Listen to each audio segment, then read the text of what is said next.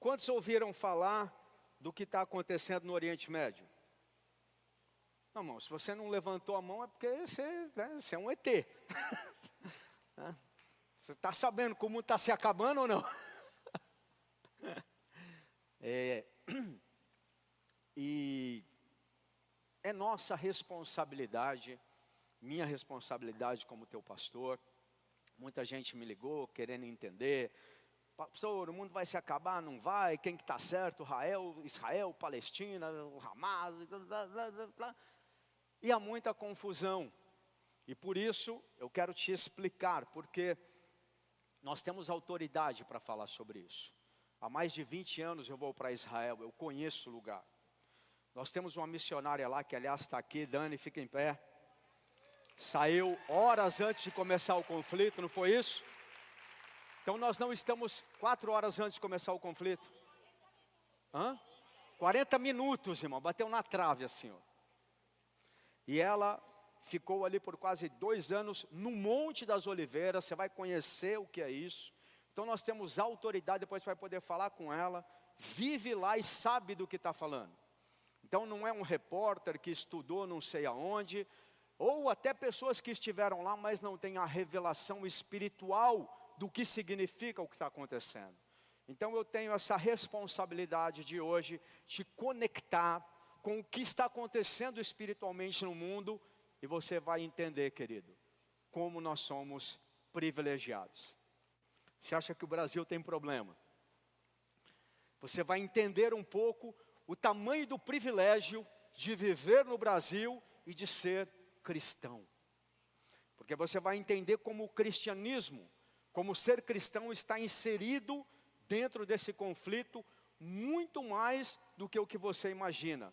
Não se trata de uma coisa é, distante que não vai chegar aqui. Nós estamos falando do nosso passado, estamos falando do nosso futuro.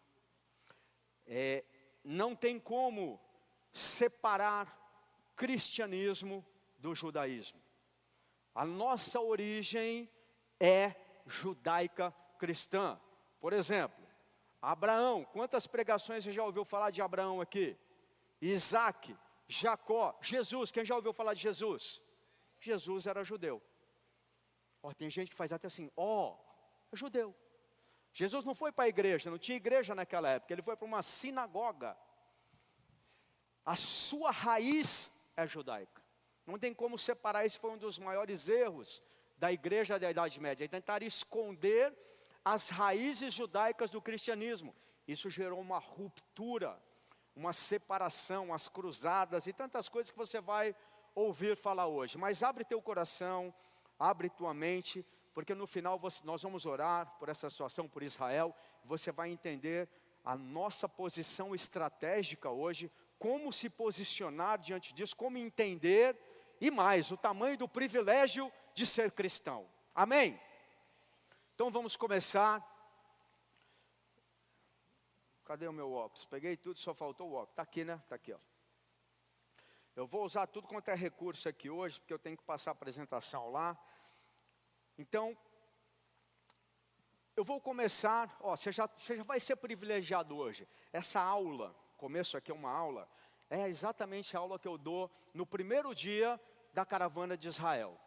Que é para ensinar como o cristão, o que a Bíblia diz de como o cristianismo se relaciona com o judaísmo, como a gente deve entender um judeu. Como é o, o judaísmo? Eu dou essa aula no primeiro dia que a gente chega em Israel à noite. Quem já foi para Israel com a gente vai ouvir de novo exatamente o que eu falei lá. Quando as pessoas chegam no Oriente Médio, em Israel, elas têm um choque de realidade. Por quê? Porque a, quem nunca foi para lá conhece o Oriente Médio, Israel, pela televisão, pela mídia. E a visão é totalmente distorcida, querido. Então, quando a pessoa chega lá, ela já fala: Ué, como assim? Porque a imagem que se passa é que Israel é o malvado e os palestinos são os sofridos. E que Israel estaria é, maltratando, é, matando, humilhando, desprezando, tomando as terras dos palestinos. A grande maioria das pessoas pensam isso. Só quando elas chegam lá, eu fico só vendo a reação. Elas entram em Israel e começam a ver, ué, mas aqui dentro de Israel tem palestino. Israel deixa eles morarem aqui. Eles estudam. Ué, os palestinos estão aqui, eles têm sinagoga aqui, é, eles têm mesquita aqui. Olha, eles frequentam os hospitais, os judeus dão estudo para eles. Mas na hora que você vai para qualquer região dominada pela autoridade palestina, já não pode entrar. Se um judeu entrar, morre. Se a gente entrar, nós estivemos lá agora. E nós fomos. Hoje a gente nem vai muito para alguns lugares, por exemplo, Hebron não dá para ir. E não é só com os judeus, é com qualquer um. Então, essa história de que um é malvado e o outro, na hora que chega lá, a primeira coisa que quebra é isso. Você fala, opa, lembra, nós fomos na esplanada do templo e tocaram a gente de lá. E eles são muito agressivos. E tocar o que eu estou falando não é pedindo por favor, não. Tá? É na bala. Então, é toda uma questão de segurança. Então, esse é o primeiro choque que tem, que quem chega lá e fala, opa. O segundo, é, é uma visão errada que as pessoas carregam da própria igreja cristã.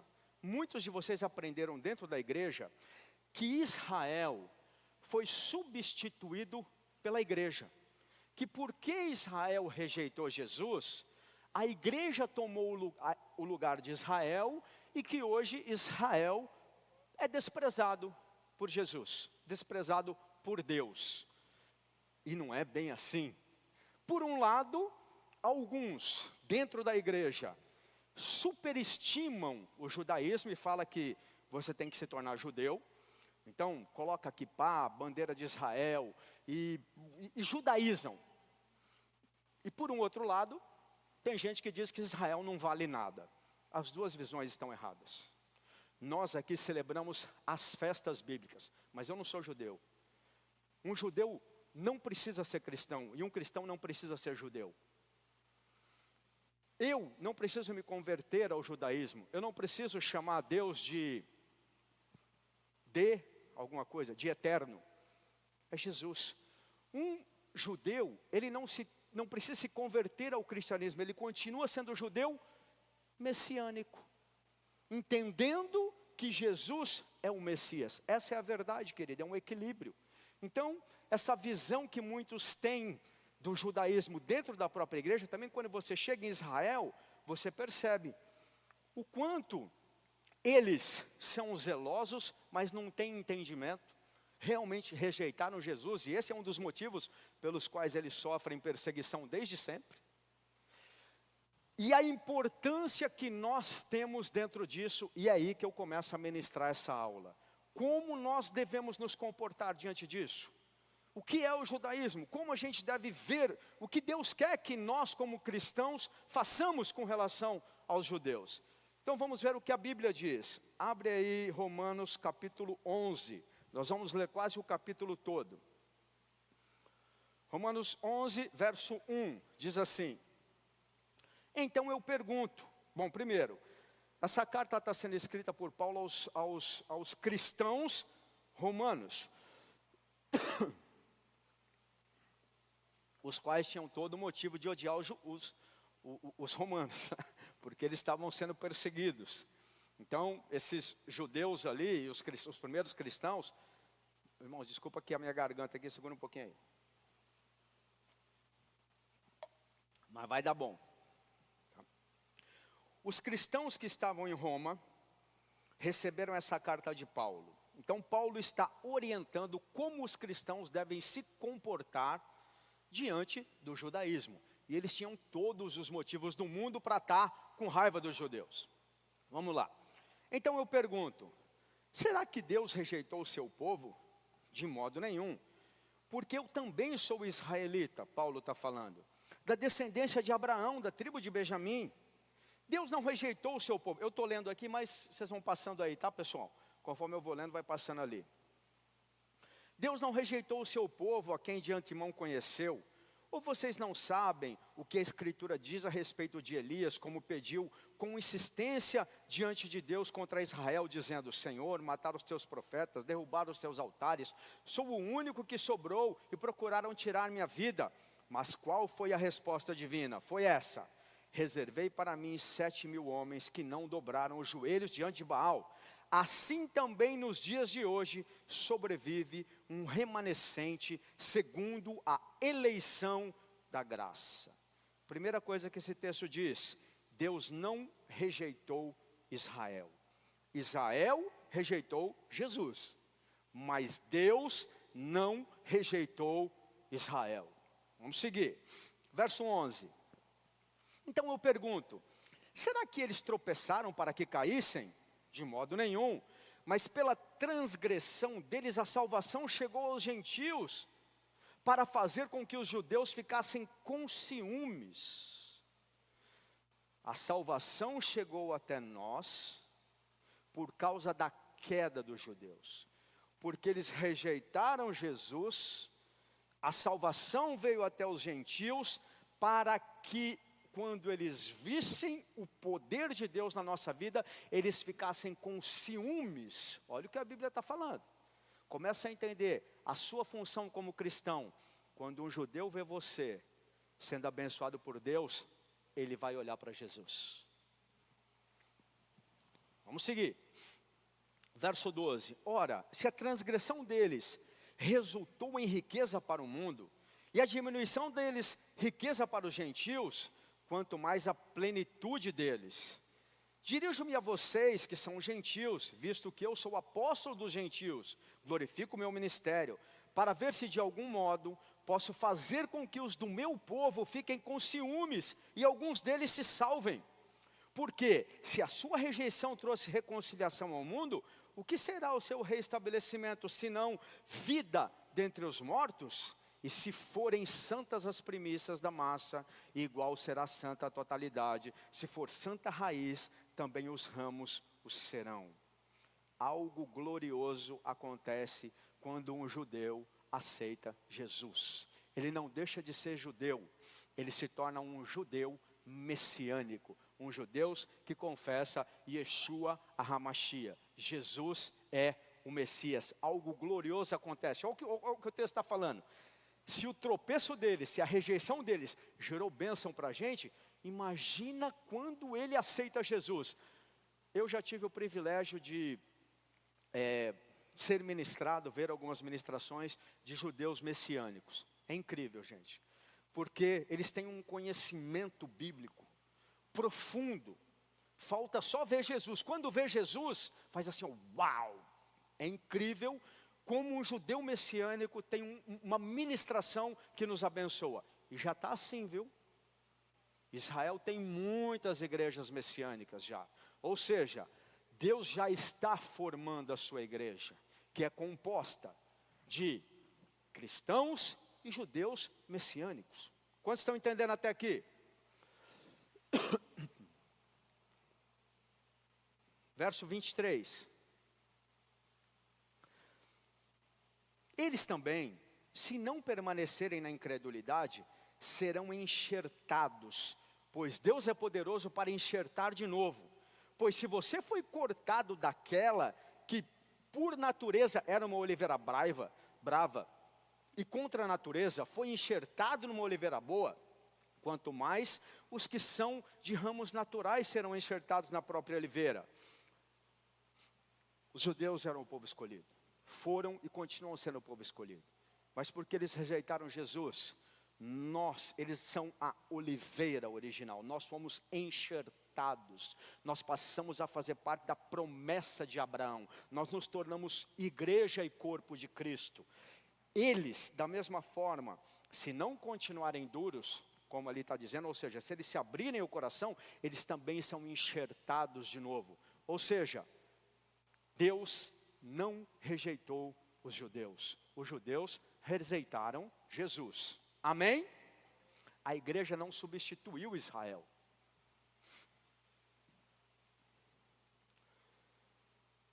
Por que não quer, irmãos? Verso 25.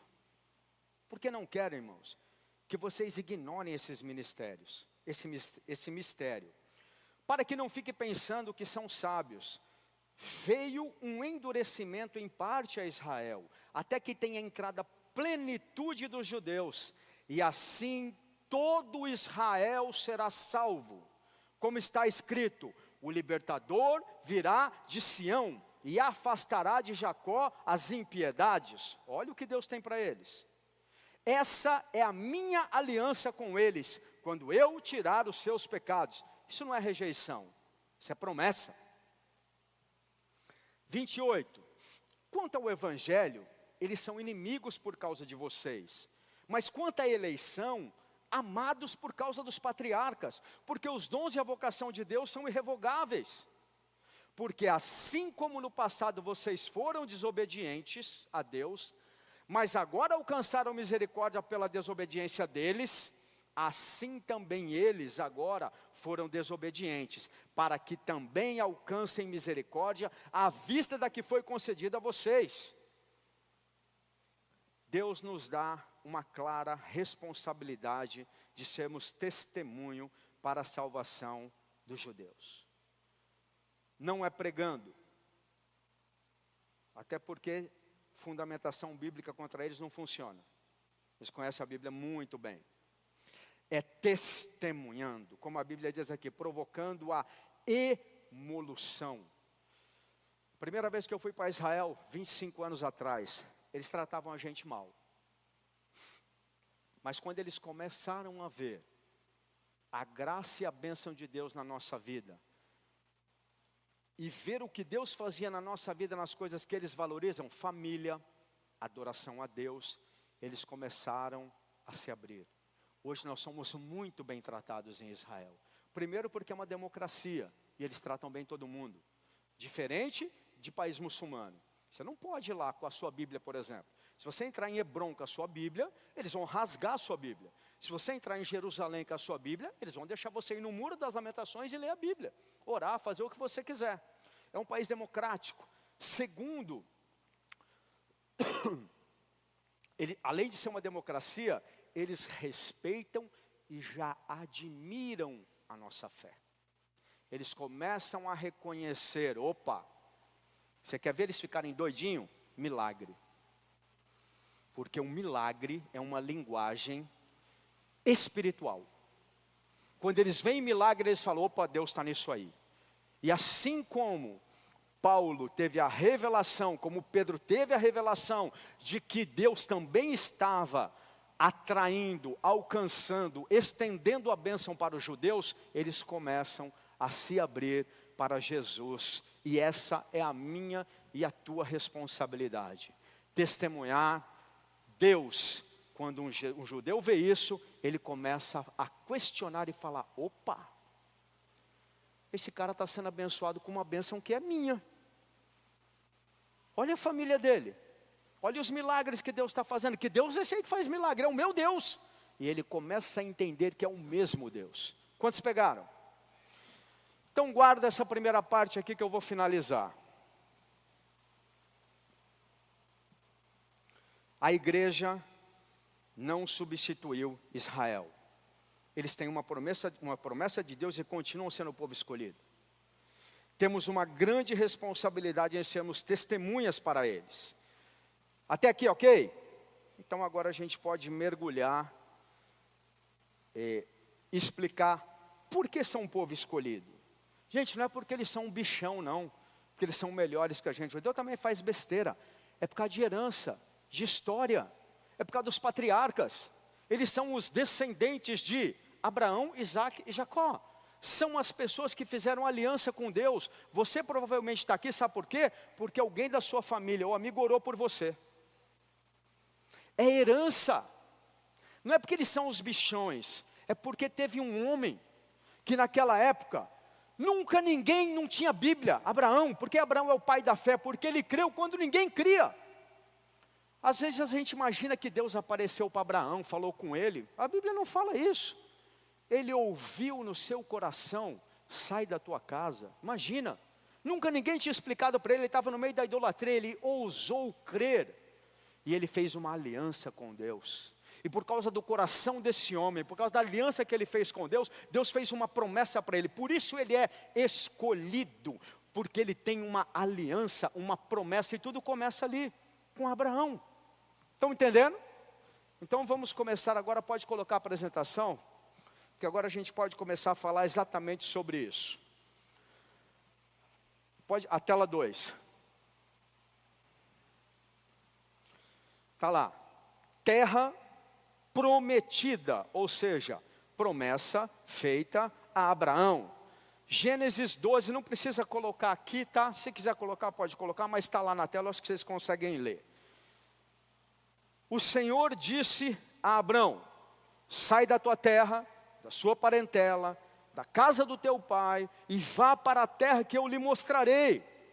Farei de você uma grande nação, ó a promessa, e o abençoarei, e engrandecerei o seu nome, seja uma bênção.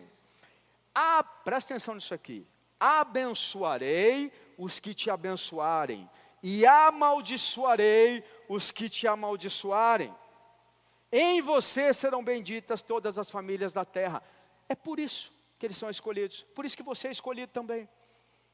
Porque Deus fez uma promessa para Abraão, Isaac, Jacó, José, Jesus, você é uma linhagem. Por isso você é escolhido, porque você tem uma promessa. Não é que um é melhor do que o outro, deixa de ser. Tem a ver com herança. Quantos estão entendendo? Olha o caminho que Abraão fez. Ele saiu lá aquela linha vermelha. Ele saiu lá de Ur dos caldeus, atravessou, fez toda aquela rota em direção a Canaã.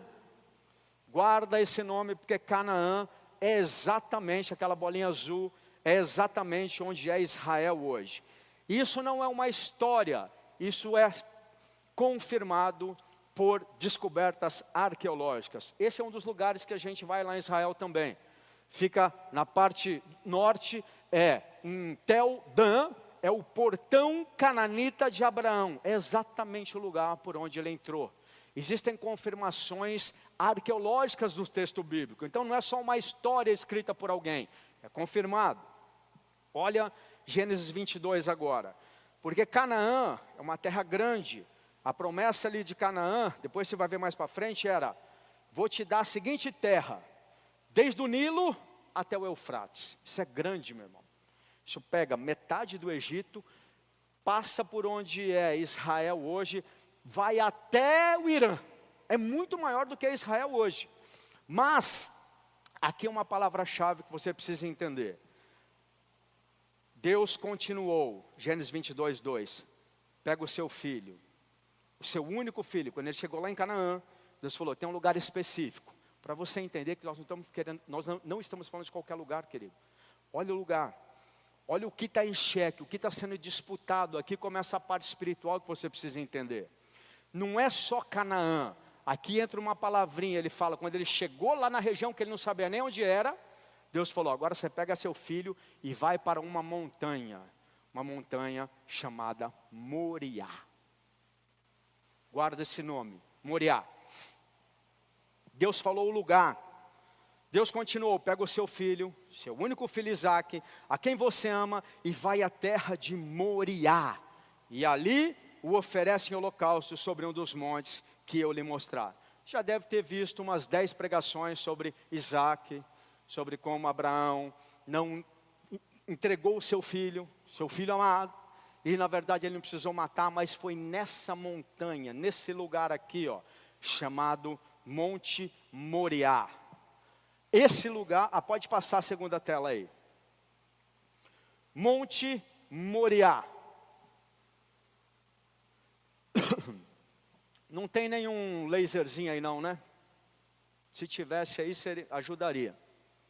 Que aí eu posso mostrar aqui, ali seria importante. Mas não é um lugar qualquer. Olha só, na mesma região, uma cadeia montanhosa, você tem ali três montes e uma cidade. O que tem de passagem bíblica falando desse lugar não é um lugar qualquer, querido. Fortaleza é um lugar abençoado, o Brasil é um lugar abençoado, mas Não aparece na Bíblia. Entende a diferença? Ali é história. É onde Deus começou tudo. E é onde vai terminar tudo. Então, quando fala ali Monte Moriá, olha lá, o lugar onde sacrifício, onde é, Abraão foi sacrificar Isaac. Segundo, onde Davi comprou a eira de Araúna. Guarda essa palavra, comprou. Sabe o que significa comprou? Laranjinha. Laranjinha? Sim, mas não aparece nada, laranjinha e aí? Hã?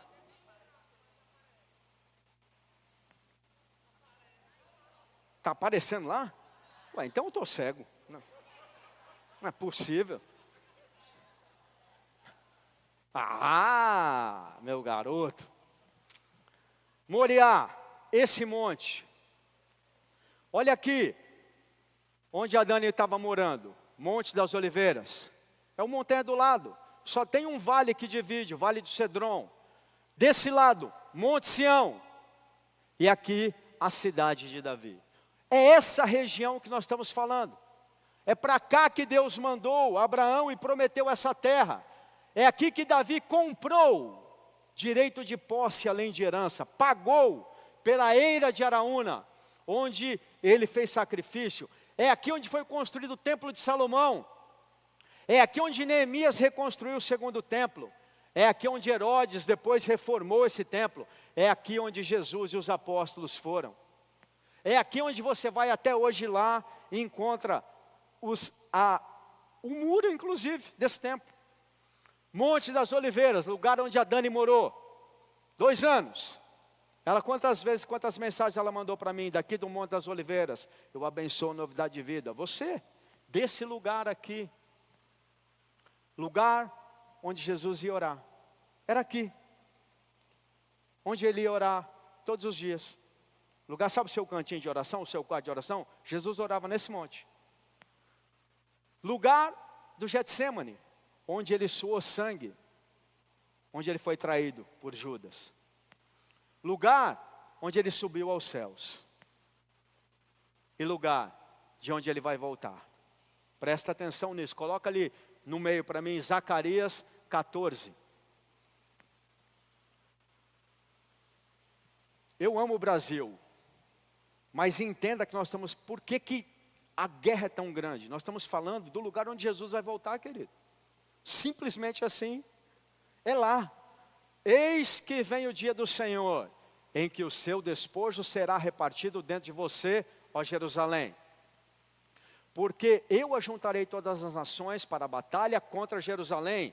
A cidade será tomada, as cidades serão saqueadas e as mulheres violentadas metade da cidade será levada para o cativeiro, mas o restante do povo não será expulso da cidade. Então o Senhor sairá e lutará contra as nações, como ele costumava, como ele costumava lutar no dia da batalha. Naquele dia, os seus pés estarão sobre um monte das oliveiras. Não é só Jerusalém, fala onde vai estar. que está em frente de Jerusalém, para o leste, e um monte das oliveiras será fendido pelo meio, do leste e do oeste, formando um grande vale. Presta atenção, querido. Porque muita gente está falando, vai se acabar. Porque hoje eu não estou falando que vai acontecer, mas já dava para passar isso aqui, porque o cenário está começando a se configurar. Se Estados Unidos não tivesse ido para o lado de Israel, eu ia falar, negada, deu ruim. Por quê?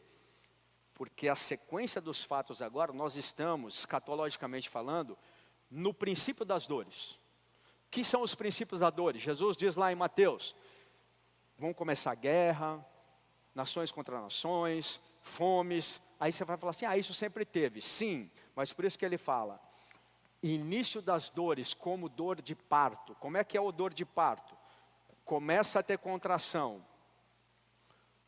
Agora, de, de hora em hora, de 50 em 50 minutos, de 30 em 30 minutos, e cada vez mais intenso, além de ser mais curto, mais intenso. Então, quando as guerras começarem a ser mais frequentes e com maior intensidade, vai acontecer isso. O que, que vai acontecer escatologicamente falando? Isso vai acontecer e não tem o que a gente fazer, tá? Israel vai ser abandonado. Deus vai lutar por Israel. E aí depois eu não vou entrar nisso, porque senão vai muito lado de lá escatológico. Não acho que vai acontecer isso agora, mas se acontecer, está prontinho. É o que está se configurando, todo mundo se virando contra Israel. Mas vamos voltar para cá e para a terra, para o lugar. É, daqui eu não vejo, ó. Tem que ir para cá. Além do Monte das Oliveiras, o Monte Sião, lugar da habitação eterna de Deus. Coloca lá, Fábio, Salmo 132. Habitação eterna significa para sempre. O lugar é especial, querido. Coloca lá Salmo 132. Pois o Senhor escolheu Sião. Olha o monte aqui, Monte Sião. Sabe como chama hoje quando você vai lá? Sião. Tem uma placa assim, você está no lugar, Monte Sião, Monte das Oliveiras, Moriá. É assim, simples assim, querido. É desse lugar que nós estamos falando. É um lugar espiritual, não é um lugar qualquer, entende? Lugar eterna, é, é, é, habitação eterna, preferiu-a por sua morada, dizendo: pode passar, este é para sempre o lugar do meu repouso que habitarei pois este é o meu desejo. Deixa eu te falar uma coisa para te tranquilizar. Pode ser quem for, pode soltar uma bomba nuclear lá, pode se acabar tudo. Quem vai dominar aquele lugar chama-se Deus. Ponto. Ponto. Eu não sei se vai cinco anos, dez anos, cinquenta anos, se vai matar mais judeus, se vai morrer mais palestino, se vai fazer o terceiro tempo, se não vai, não sei. O que eu sei é, ali é habitação de Deus. Pode a nação que for falar que é dela. Irmãos, já teve épocas que o Egito era a maior potência do mundo. Hoje é só pó. Já teve épocas que o, o, o império assírio dominava. Alexandre o Grande, a Grécia, a Roma. Cadê os impérios? Deus está até hoje. Da mesma forma, esse lugar é a habitação eterna de Deus, ninguém toca. E ponto, final. Além disso, nessa mesma região a gente visita, inclusive aqui também, porque aqui é muito próximo, a gente vai a pé, tá? A gente entra aqui ó, no túnel de Ezequias, sobe por, vem, vem aqui de cima, vai até o templo, desce, você faz isso aqui a pé. É uma caminhada, mas a gente faz. Só os valentes fazem isso aqui. Por que isso aqui é importante? Porque é um dos sítios arqueológicos mais importantes do mundo. Ali foram achadas evidências, irmãos, a cidade de Davi, citada na Bíblia, a antiga fortaleza dos Jebuseus, que ele tomou e que ele entrou ali foi achado o selo de Ezequias, do rei Ezequias da Bíblia. Ali encontraram o, o túnel de Ezequias, que a Bíblia diz. Acho que você já entendeu, eu não preciso mais me alongar da santidade desse lugar. Amém? não é uma disputa de terra, começa a pegar isso. Não é uma terra qualquer, não é um sítio, não é uma casa de campo, não é um lugar valoroso financeiramente só, é um lugar espiritual. É a casa de Deus, querido. É um lugar escolhido por Deus. Dali, não está escrito isso na Bíblia, mas a, a tradição judaica diz: ali, exatamente na, embaixo daquela doma da roca, onde os árabes profanaram o monte, ali Deus pegou o pó da terra para formar Adão. Ali Abraão entregou Isaac. Ali Davi sacrificou e comprou a eira de, de Araúna. Ali foi construído o primeiro, o segundo e o, vai, não é o terceiro, mas o, o templo de Herodes. Ali Jesus fez todo o seu ministério. E é ali que ele vai voltar. Estão entendendo a santidade do lugar? Fala para quem está do lado. Se você, no mínimo, fala. Você tem que ir para Israel agora. Aí, aí ele vai falar assim: e as bombas? Relaxe, irmão. Vai dar bom. Deus está no controle. Vamos lá. Pode passar outra tela. Eu estou te falando da santidade do lugar, estou te falando por que eles são escolhidos. Não é porque ah, a gente prefere os judeus, porque não. É porque existe uma herança. Abraão fez uma aliança com Deus, o mesmo Deus que é o meu e o teu. Abraão comprou a região de Hebron. Olha aqui, ó. Aqui está Jerusalém. Hebron hoje é dominado pela autoridade palestina. A gente nem pode mais lá. Nós fomos uma vez lá e quase morremos. Esse lugar aqui é onde está enterrado Abraão, a sua esposa, está aqui, ó. Ele, depois Abraão sepultou Sara, sua mulher, na caverna do campo de Macpela, em frente a Manre, que é Hebron, na terra de Canaã. E assim, pelos filhos de Et, se confirmou a Abraão o direito do campo e da caverna que nela estava, como propriedade para servir de sepultura. Além de ter a promessa de Deus, ele ainda comprou. Está entendendo de quem é a terra? Está entendendo de quem é o direito? E por que eles são escolhidos? Pode passar outra. De Abraão, Deus. Porque aí começa um problema. Porque até Abraão, os árabes também aceitam. Só que aí eles falam assim: é, mas o filho escolhido não foi Isaac. O filho escolhido foi Ismael. Mas a linhagem e as promessas da terra, Deus deu sequência. Por quê? Porque Isaac fez aliança com Deus. Jacó fez aliança com Deus. Não tem a ver só com Deus escolher só aquele, tem que ver com quem abre o coração. Fala para quem está do lado, hoje você vai poder abrir o seu coração para Deus. A Bíblia diz: quando ele bater, não endureça o vosso coração. Tem filhos que endurecem, e tem outros que não. Aqui, quem abriu o coração foi Isaac. E Isaac, Deus confirmou que aquela terra era dele. Está aqui, Gênesis 26.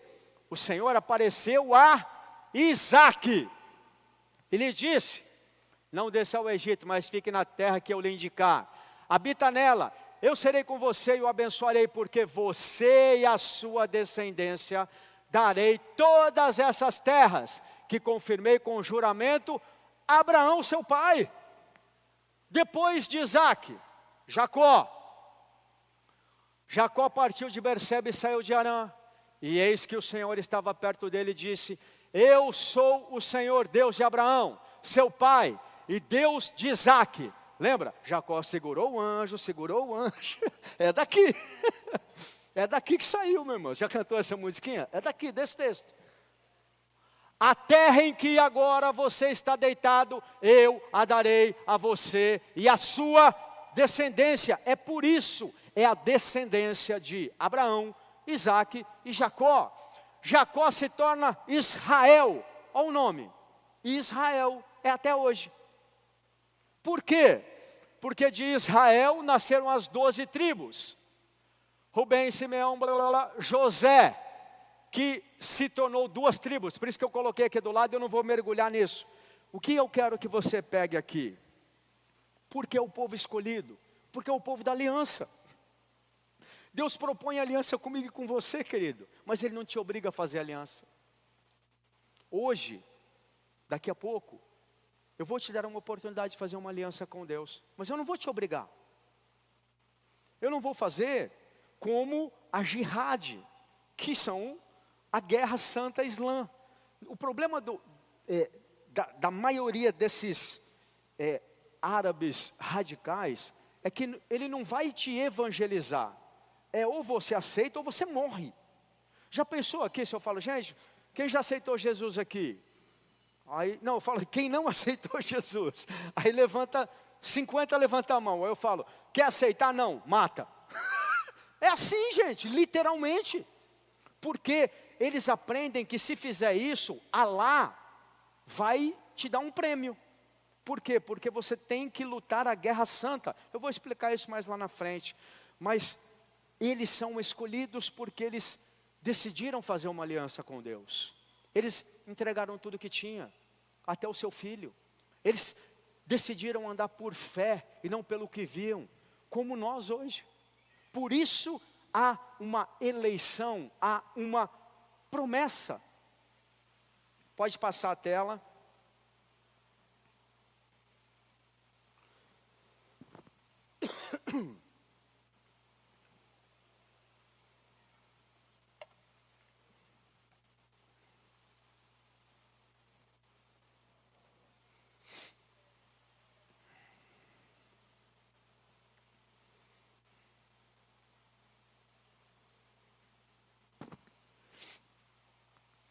Essa tela é importante para você entender uma coisa, porque aqui começa uma base do conflito. Tá? Deus confirmou a promessa para Abraão, Isaac, Jacó. Olha essa promessa aqui que ele fez para Abraão lá. Ó. Naquele mesmo dia, o Senhor fez aliança com Abraão, dizendo: já li isso aqui. Só que aqui ele detalha quem já estaria lá naquela terra. Por quê? Porque o MST já tinha chegado lá os poceiros legais. Quem eram os poceiros legais? Esse aqui, ó. Eteus, Ferezeus, Rafins, Amorreus, Cananeus. Aí começa a entender quem eram os cananeus. Por que, que eram os povos ilegais? Porque não fizeram aliança com Deus. Está aqui, voltando lá para Noé. Abraão é daqui, ó. Dessa linhagem, os filhos de Noé, Sem, Cão e Jafé. Daqui veio a aliança. Por quê? Porque Abraão é filho de Terá, Isaac e Jacó. Aí daqui saiu Israel. Agora, olha aqui, Canaã, Jebuseus, fariseus, babá, babá. Olha o nome do pai dele, Cão. Podia dar certo isso? Já tem um nome apropriado. Sabe quem foi esse? Foi aquele que quando Noé bebeu, encheu a cara, ele foi lá e expôs o pai. E por causa disso ele foi amaldiçoado. E da geração dele só saiu coisa que não prestava. Por exemplo, Nimrod. Sabe o que esse cara aqui fez? Torre de Babel. Aí esse outro foi lá e MST, tomou posse da terra que não era dele, que Deus tinha prometido para quem? Para Abraão. Abraão, Isaac, Jacó, José, vamos passar para Moisés. Quem realmente tomou posse da terra depois das doze tribos? Josué. Moisés e Josué. E olha aqui Deus confirmando de novo para Josué, que era dele a herança. Ó. Moisés, meu servo, está morto. Agora prepara, passa esse Jordão, você e todo esse povo, e entra na terra que eu vou dar aos filhos de Israel. Para quem que ele vai dar a terra? Israel. Todo lugar em que puser a planta do pai, e ele fala aqui, ó, a terra dos Eteus, eles estão aqui. Eteus são descendentes de Canaã, que são descendentes do cão.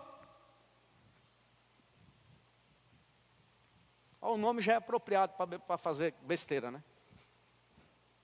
Você vê, irmãos, que o MST existe faz tempo, né? Tomar conta do que é dos outros, invadir, pulseiro, maldição, não quer trabalhar para conquistar o que ou não quer assumir a responsabilidade de pagar um preço. Vai lá e toma conta do que é os outros. Foi isso que Cão fez. Cão não. Canaã fez.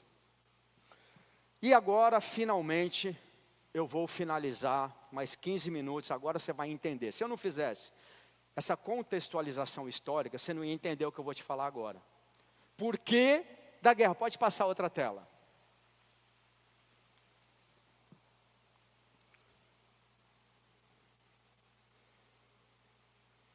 Até aqui o que eu preciso que você entenda, tá?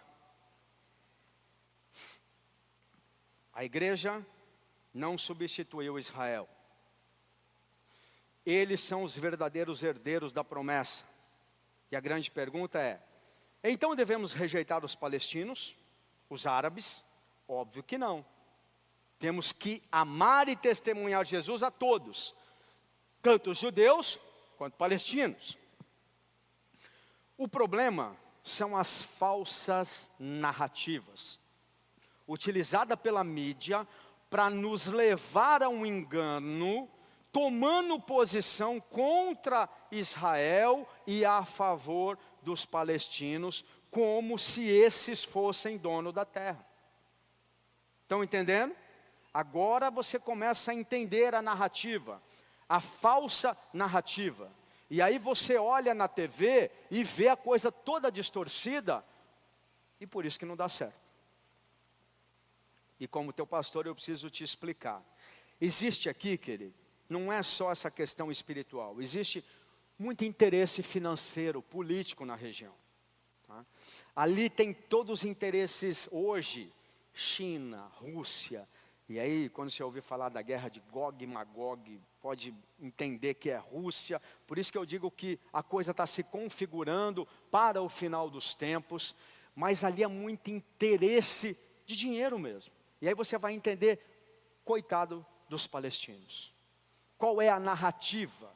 Qual é a falsa? Não se trata de disputa de terras. Quebrando os mitos. A chamada causa palestina, presta atenção, que aqui é que é a base de toda besteira que você vai ouvir na televisão. A causa palestina é o direito de um Estado palestino. Apesar de tudo o que a gente já viu, Israel, por incrível que pareça, é bonzinho, irmãos. Porque se eles quisessem mesmo levar o pé da risca a promessa, eles podiam querer desde o Egito até o Irã. Mas historicamente você vai ver que por diversas vezes Israel já propôs um Estado palestino. Só que isso é uma falsa narrativa. Existem poucos palestinos que querem o Estado, e, por exemplo, a grande maioria das pessoas, inclusive eu, sou a favor de dar terra para os palestinos, não tem problema. Não é essa a questão, só que não é isso que eles querem. Essa é só desculpa para realmente implantar o que eles querem, e o que eles querem? Extinguir Israel. Você vai ver aqui, quantas vezes Israel já fez acordo e cedeu terras, e, e nunca eles aceitam. E são todos? Lógico que não. Os verdadeiros palestinos, gente, eles vivem hoje dentro de Israel, tá? A grande maioria. Eles torcem por Israel. Os nossos motoristas, quando a gente vai lá, são palestinos. Mas a grande maioria dos árabes não aceitam e nunca vão aceitar Israel. Eles querem exterminar Israel, então eles pegam essa causa palestina, usa esses palestinos como manobra para destruir Israel. Essa é a narrativa, essa é a verdadeira história. Vamos lá, essa é a desculpa utilizada pelos verdadeiros inimigos de Israel. E você vai ver quem são os inimigos de Israel para destruí-los. Os verdadeiros palestinos são um grupo pequeno que desejam a paz com Israel. Eles já vivem dentro de Israel, mas são prisioneiros dos grupos terroristas, igual às comunidades dentro das favelas do Brasil. Você vai entender agora. Olha como acontece. Hoje, Graças a Deus pela igreja cristã dentro dos morros, das comunidades, das favelas no Brasil. Sabe por quê? Porque mesmo assim, eles ainda conseguem cooptar, pegar os jovens e vender para eles a imagem de que o tráfico compensa. O jovem nasce na favela hoje e ele é assediado porque ele vê que quem tem dinheiro, quem tem o tênis, é o líder da facção, é, são os criminosos e ele é enganado. Graças a Deus que aqui existem as igrejas, aqui nós fazemos um trabalho na comunidade e você escuta, tem opções, mas lá não tem. Eles nascem, por exemplo, na Palestina, se nascer ali em qualquer lugar desses, eles aprendem desde pequenininho que Israel é malvado, Israel matou seu pai, sua mãe, Alá porque lá não tem cristianismo. O Deus de Alá, que é o Deus dele, deseja que você mate todo judeu, porque se você matar todo judeu, você vai ter um prêmio no céu. Por isso que ele amarra uma bomba nele e vai lá e explode tudo, porque ele acha que está agradando a Deus. Alá. Então você pega crianças pequenas, na escola eles aprendem isso. Isso é o que faz o Hamas, dentro das escolas que Israel dá para eles. Agora estão falando que Israel cortou a água, cortou não sei o que lá. Gente, Israel dá água, dá luz, de pena desses palestinos que vivem lá, que são as pessoas escravizadas e enganadas pelo terrorismo. Só que eles não têm força. Hoje, falar um, num cessar-fogo, por exemplo, ninguém quer que mate ninguém, mas um cessar-fogo é dar a vitória para o Hamas. Porque o que eles fizeram é, sabe o que eles querem agora? Presta atenção nisso. Olha o que eles fizeram. Foram lá, mataram um monte de gente e pegaram reféns. Por quê? Porque agora eles querem trocar esses 200 reféns por 6 mil terroristas que estão presos em Israel. Sabe o que aconteceu? A última vez que aconteceu isso? Israel, alguns anos atrás, eu não lembro quando foi, 10 anos atrás, trocou um soldado israelense que estava preso por mil prisioneiros palestinos, terroristas. Esses, um dos líderes que fez isso agora, é um desses que estava preso em Israel. Então, como que Israel vai liberar seis mil terroristas? Só vai fortalecer o Hamas. Estão entendendo? Não tem como resolver. Eles fizeram de uma forma que eles, eles estão matando o próprio povo, gente. Por quê? Por causa do ódio contra Israel. A causa, na verdade, não é a terra. Por isso que eu estou falando, isso é só uma desculpa. A causa palestina é legítima. Eles querem terra, mas a minoria, gente, nem quer isso. Sabe por quê? Eles já têm. Se você vai na Cisjordânia, por exemplo, é um monte de palestino. Israel dá tecnologia para eles, dá, por exemplo, é, a, a tecnologia de irrigação, porque lá é deserto. Compra os alimentos deles, ajuda a gente ver isso. Quem já foi para lá sabe do que eu estou falando. Eles são contra a causa palestina. Mas a causa palestina, por mais que seja, e eu sou a favor, que eu estou falando aqui de novo, de dar terra, pode fazer dois estados Israel. Olha quantas vezes Israel já quis dar terra para eles. Só para vocês entenderem que não é essa a questão. Pode passar aí. Vamos voltar. A origem dos inimigos de Israel. Quem são esses povos árabes? Por que tanto ódio? Por que eles querem destruir Israel? Vamos lá. Império Romano, ó, eu poderia voltar lá para trás, mas vamos começar aqui só da nossa era, tá? A última vez que Jerusalém foi destruída foi 63, é, foi ano 70 depois de Cristo. Por quem? Pelo Império Romano, que reinou de 63 antes de Cristo até 324 depois de Cristo. 70 destruiu o segundo templo. É essa foto aqui. Se você for lá em Roma, você vê até hoje isso aqui, ó, Arco de Tito. Está lá. É um monumento que foi construído pelo imperador romano no ano 70 para celebrar quando eles foram lá e destruíram Jerusalém. Por que eu estou falando isso? Porque isso é arqueologia, não é história, ok? Por que, que chama Palestina o lugar?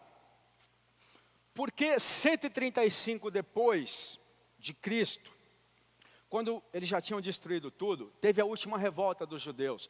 Foi essa revolta de Barcoba. E os romanos foram lá e acabaram de destruir tudo. E aí o imperador Adriano, para zombar de Israel, ele chamou aquela região de Palestina. Por isso que ficou Palestina até hoje. Por que Palestina? Na verdade ele chamou de Síria Palestina. Porque os dois maiores inimigos de Israel eram a Síria e os filisteus. Filisteu, Filisteia. Aí a letra P é a mesma que a letra F.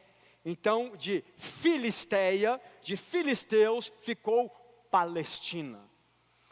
Por isso que chama Palestina, mas nem existe o povo palestino. Isso foi um nome que Adriano deu para zombar dos judeus. Falaram, ó, oh, é a mesma coisa aqui, vai, teve o. Ah, tomar aqui o, o, o, Ceará. Pernambuco ficou com raiva aqui, tomou o Ceará e falou: agora não vai mais chamar Ceará, não, vai chamar Bahia e vai chamar Piauí. Pronto, ficou assim. É um nome inventado. Tá? Mas vamos lá, vamos seguir a história. Pode passar. O povo judeu, vamos aqui, ó. Os romanos, aqui mudou o nome para Palestina. E aí, gente, passou tudo isso aqui. Império Bizantino, durante todo esse período aqui, essa terra foi abandonada. Sempre teve judeu lá, mas isso ficou abandonado. É, era um, um, um charque, só doença, malária, não tinha nada lá. Inclusive, ficou um grande período sob domínio dos otomanos, de 1517 até 1917, quando começou a Primeira Guerra Mundial. Os otomanos, nesse período, é que foram lá e construíram aquela doma da roca que tem até hoje lá. Ali não tinha mais ninguém, gente ali ficou abandonado. Em, na Primeira Guerra Mundial, os otomanos perderam, e quem tomou conta foi os aliados. E essa região ficou sob a, sob a administração da Grã-Bretanha, da Inglaterra, até 1948.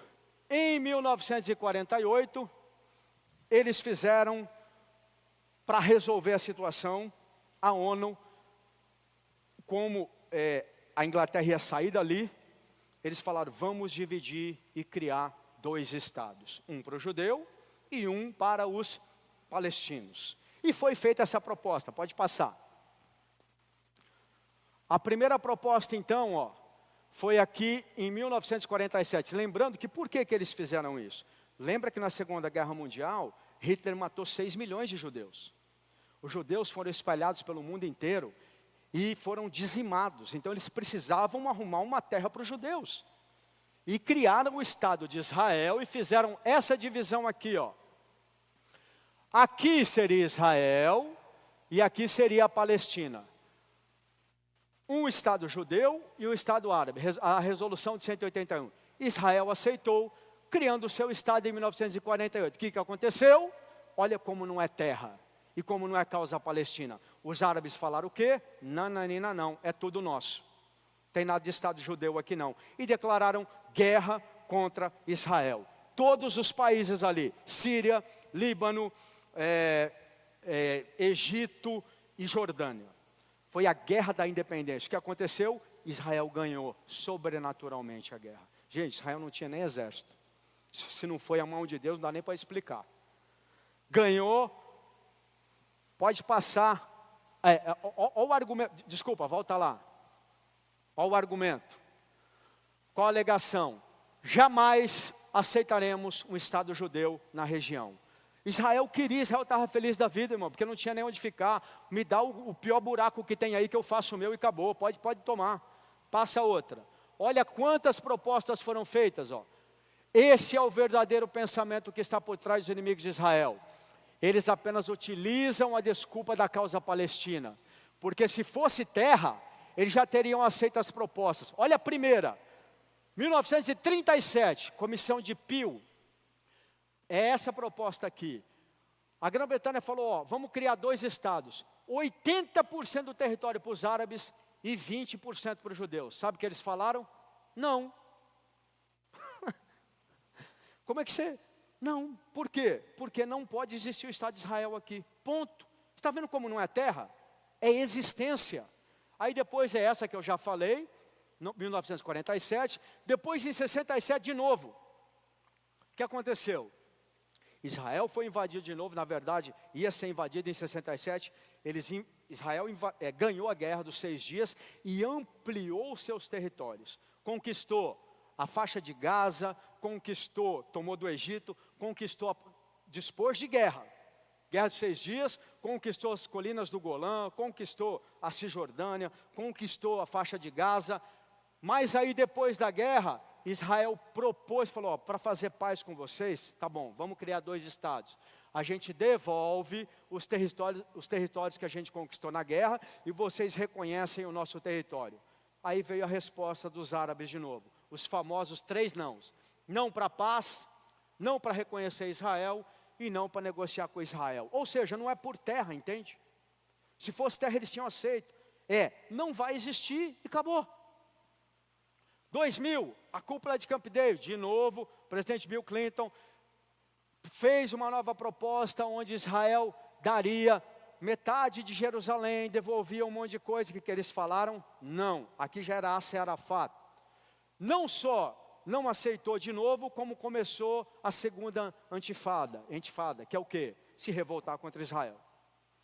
2008 teve uma nova tentativa. Israel deu de novo mais terra. E a resposta foi: não. Então guarda isso. Não tem a ver com terra. Tem a ver com a existência de Israel. Quem são os inimigos de Israel? Aqueles que não aceitam que a terra prometida, que existe um povo escolhido, que existe um povo de Deus naquela região e que Deus deu aquela terra para eles. Eles não aceitam. E vão continuar o Hamas e o Hezbollah não é um grupo, é uma ideia, gente. Isso não acaba. É uma ideia. É essa a ideia. A ideia é aquela lá, ó. Jamais aceitaremos um Estado de Israel. Não tem como resolver, está entendendo? Está acabando, querido. Se você não foi para a escola estudar geopolítica, você está aprendendo tudo. Pode passar a penúltima tela. Tem só mais duas telas e acaba e eu vou. Nós vamos orar por Israel e eu vou te falar algumas coisas muito importantes. Primeiro, existe uma parte dos palestinos que realmente desejam um Estado. Ou seja, existe realmente a causa palestina. Mas, na verdade, é como eu falei, eles são só vítimas, manipulados, através dessa causa, para destruir Israel. Por isso nós precisamos orar, interceder e clamar. Israel ajuda muito esses palestinos, como eu citei. No entanto, a maioria dos árabes, seus irmãos, desejam a extinção de Israel. Ó, ó, outro exemplo aqui de que não tem a ver com terra. É, antes da guerra dos seis dias, a faixa de Gaza era do Egito. E a Cisjordânia era da Jordânia, ou seja, países árabes. Por que, que eles não criaram o Estado palestino? Porque eles não querem, não tem a ver, eles não estão nem aí para a causa palestina, querido. Eles querem acabar com Israel, entende? Por isso poderiam ter criado. Por que, que o Egito não quer agora assumir? Por que, que o Egito não toma conta da faixa de Gaza? Porque não tem a ver com isso. A causa palestina, os árabes não estão nem aí para os palestinos. Eles querem é destruir Israel. A maioria dos árabes, quando eu falo árabes, não são todos. Eu estou falando desses grupos aqui, ó. Irã, Líbano, através do Hezbollah, Hamas, a Jihad Islâmica, a Frente Popular para a Libertação Palestina, a Frente Democrática e Al-Qaeda, e tem mais um monte. Todos esses grupos jamais aceitarão a existência de Israel. Pode passar outra tela, Fábio? Essa é a última. E aí, eu quero agora trazer uma consciência para você. Resumo do que eu falei. A nossa origem é judaica. Jesus era judeu. Deus não rejeitou Israel. Não existe a teoria da substituição. Devemos ser testemunha para levar os judeus a conhecerem Jesus. O judeu tem o direito de promessa e herança da terra. Promessa feita a Abraão, confirmada a Isaac e Jacó. Josué conquista a terra e implanta o primeiro estado, as doze tribos. A briga não é por terra, mas pela própria existência de Israel. Pois Israel já cedeu várias vezes territórios. E aí vem um verdadeiro cristão jamais deve se opor a Israel ou se alinhar com os amigos de Israel. Lembra da promessa: abençoarei os que te abençoarem e amaldiçoarei os que te amaldiçoarem. Agora olha para mim e nós vamos finalizar, querido. Por que toda essa explicação? Por que essa aula? Porque Deus incomodou meu coração para falar isso, tudo isso para você. Essa é a tua história. Não existe cristianismo sem judaísmo. Isso aqui vai influenciar o mundo inteiro. E cuidado, para você não tomar partido errado. Eu estou vendo um monte de cristão falar besteira. Estou vendo um monte de igrejas falarem besteira. Porque não conhecem Israel. Porque não tem a revelação bíblica. Eu não estou falando que tem que matar os palestinos.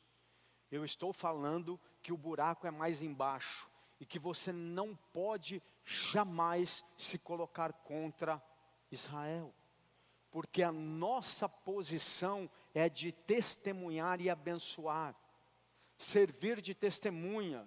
E quanto aos palestinos, é óbvio que nós temos que orar pela conversão deles. É óbvio que nós temos que testemunhar para eles também, mas a grande maioria não são esses. Não são os palestinos, são os inimigos de Israel, que querem a destruição. E aí, vem para a parte que eu quero ministrar. Eu estava vendo alguns testemunhos de pessoas que foram do Hezbollah, que foram do Hamas. Não sei quem já leu o livro chamado Filho do Hamas. São pessoas que ficaram escravos dessa ideologia e se converteram ao cristianismo. Queria chamar o louvor aqui. Sabe, amados, meu coração dói.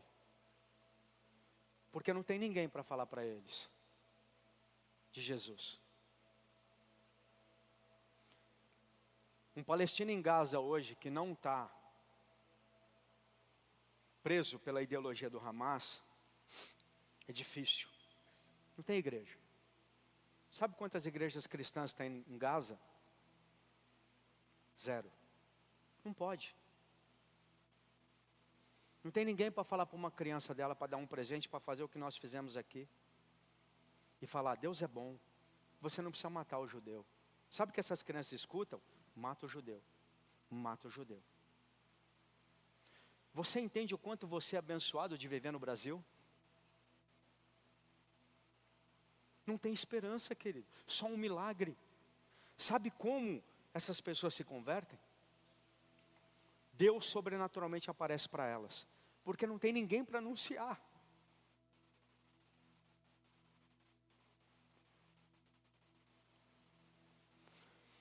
Desde pequeno, ele escuta que Alá quer que ele mate os inimigos do Islã. Sabe quem são os inimigos do Islã? Não são só os judeus, sou eu e você também. Porque essa guerra mundial não é só contra os judeus. Na verdade, eles não querem só acabar com Israel. A luta deles é para implantar o Estado Islâmico, que significa não pode falar de Jesus. Recentemente eu fui para Emirados Árabes, que é um país aberto. Eu não vi uma igreja, mas eu vi centenas e milhares de mesquitas. E eu andando, eu falava, Deus, como esses jovens vão te conhecer? Quem vai falar para eles? Como é que faz para ele entender que ele está errado? Que filosofia é essa que ele amarra uma bomba em si e vai matar o outro, achando que está agradando Deus. Não tem ninguém para falar para ele: Jesus é bom, se arrepende dos seus pecados. Como hoje eu estou falando para você aqui. Talvez você está resistindo Jesus faz tempo, achando que tua vida é ruim, achando que você tem problema. Sabe, amados? Eu tenho problemas, mas se eu morrer hoje, eu estou no céu. Uma criança dessa que morre num bombardeio,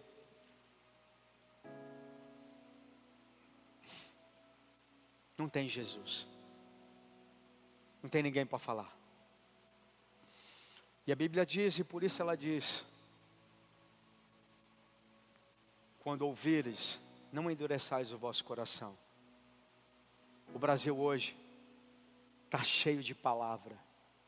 Hoje nós podemos pregar em praça pública. Hoje nós temos casa de paz no meio das comunidades. Para falar que o tráfico não é bom. Para falar que a prostituição destrói. Para falar que Deus tem uma vida nova. Para falar que você pode sair da sua depressão. Para falar que existe uma vida boa que você pode ser liberto dos seus vícios, que você pode prosperar e ter uma família abençoada. Talvez o teu coração nunca tenha se aberto verdadeiramente para Jesus. Talvez você ache que a sua vida é muito ruim ou que o seu problema é grande. Talvez porque acho difícil estar faltando comida para alguém aqui mas talvez porque você não tem a comida que você queira. Eles não têm quem prega o Evangelho. Eles não têm uma igreja. Não tem Bíblia. Pelo contrário, tem gente falando que Jesus não existe. Que o Deus verdadeiro é um Deus que quer que você mate o outro e que você vai ser premiado se fizer isso. Às vezes a gente até brinca. Nossa, como é que o cara acredita que se ele matar, ele vai receber um galardão no céu? Imagina você desde pequeno, teu pai e tua mãe te ensinando isso. E talvez o teu pai e a tua mãe foram mortos por um míssil. E aí alguém falou para você: foi Israel que matou, eles são malvados. Esse Deus de Abraão, Isaac e Jacó é um Deus ruim. O verdadeiro Deus é Alá. Sabe onde você estaria hoje? Ou eu? Provavelmente defendendo uma dessas ideologias, sem saber. Que o Espírito Santo comova o teu coração que você tome uma decisão hoje de assumir um compromisso verdadeiro com Jesus e aproveitar o lugar que Ele te colocou. Aproveitar a bênção que é viver num país democrático. Entender que somos privilegiados. Teve dias que a Dani mandou mensagem para mim, o Monte das Oliveiras, é um bairro árabe. Teve um dia que ela teve que se esconder por causa dos atentados. Você não pode falar de Jesus na rua lá. É proibido. E você está aqui hoje, eu estou te falando. Jesus é o único caminho. Ele é a verdade e a vida.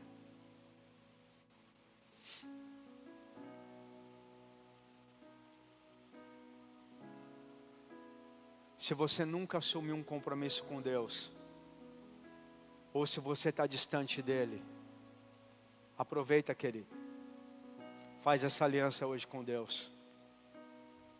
Eu não sei que fim vai dar isso. Eu não sei o quanto vai escalar. Hoje eu ouvi notícias tristes. Os Estados Unidos já mandou mais armas. A Rússia já mandou aviões e a China agora mandou navios para a região. Isso mostra uma escalada. Não estou falando que vai acabar o mundo, não estou falando que vai ser a terceira guerra mundial, mas pode acontecer. Como está a tua vida? Se cair um míssel hoje, lá, eu não sei quantos vão para o inferno. Mas e se você morrer? E se hoje você morresse? Como está a tua vida? Você está bem com Deus? Você tem certeza da sua salvação em Jesus?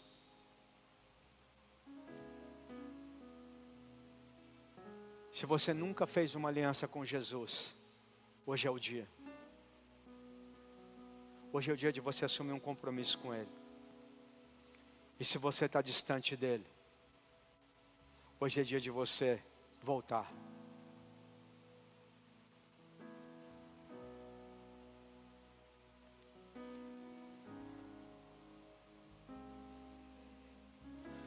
Eu me sinto muito feliz de poder anunciar o Evangelho, de ter sido alcançado por Jesus, de poder ter uma família, de poder pregar palavra, de ser livre.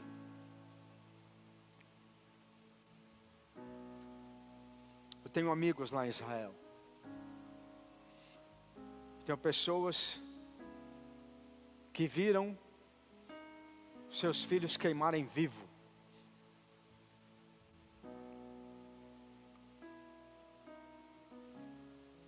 Gente que agora está desesperada, porque sabe que eles não vão só matar, eles vão cortando os pedaços, porque o terrorismo faz isso.